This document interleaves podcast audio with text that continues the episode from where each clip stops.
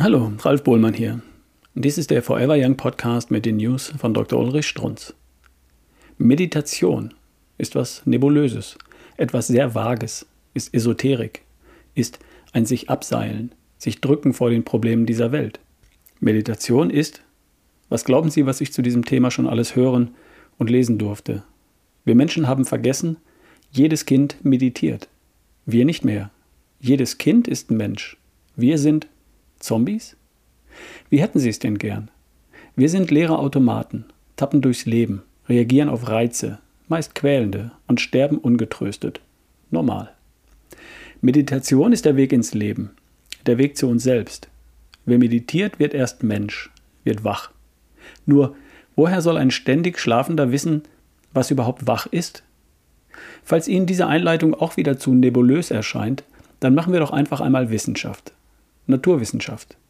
Gucken uns die Gehirne von Meditierenden an, mit Kernspin, und finden, dass Meditierende einen besonders aktiven linken präfrontalen Gehirnlappen aufweisen. Signifikant und eindeutig. Immer wieder.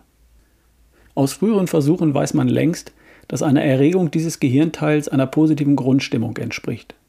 Anders ausgedrückt, optimistische Typen haben einen aktiveren linken Frontalkortex als unglücklichere Naturen.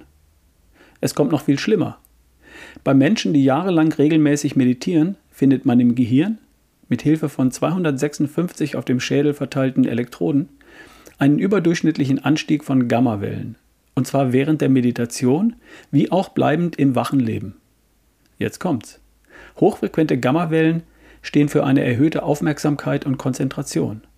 Das deckt sich mit Berichten von Meditierenden, wonach sie beim Meditieren einen Zustand höchsten Bewusstseins und Wachheit erleben.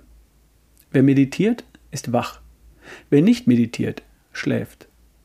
Wer meditiert, wird seiner selbst bewusst. Wer es nicht tut, reagiert eben nur auf Umweltreize. Und weiter geht's. Meditation hinterlässt also langzeitliche neuronale Spuren im Gehirn. Es besteht für jeden von uns Hoffnung. Die Verschaltungen in unserem Gehirn sind nicht fixiert. Es muss also niemand als der enden, der er heute ist. Einer, der es wissen muss, der Mönch Richard, eine berühmte Versuchsperson, merkt an, Meditation heißt nicht, unter einem Mangobaum zu sitzen und eine nette Zeit zu haben. Es geht um tiefe Veränderung deines Seins. Auf lange Sicht wird man eine andere Person.